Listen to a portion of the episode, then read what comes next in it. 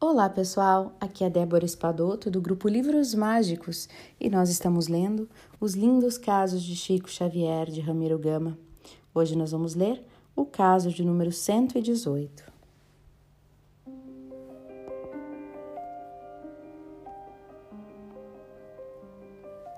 Graças sobre graças. Conhecemos, sobre modo, a missão trabalhosa e beneficial do Chico.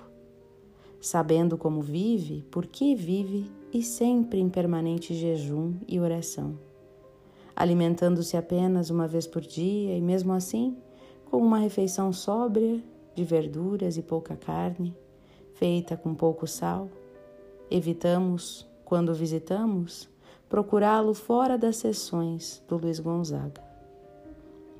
Tem em cada dia as horas tomadas.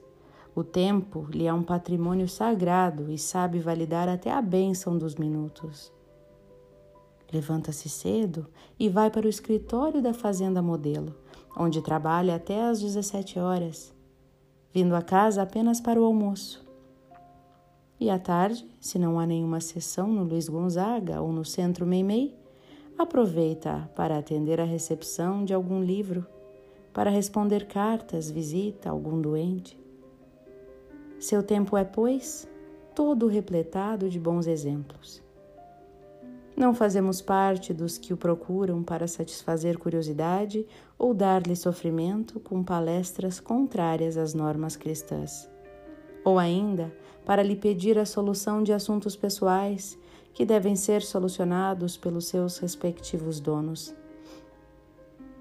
Nossas visitas trazem sempre o imperativo da necessidade de um esclarecimento doutrinário e o benefício de nosso próximo ou a possibilidade de consolo para irmãos necessitantes, vivendo os dramas dolorosos do desencarne de entes amados.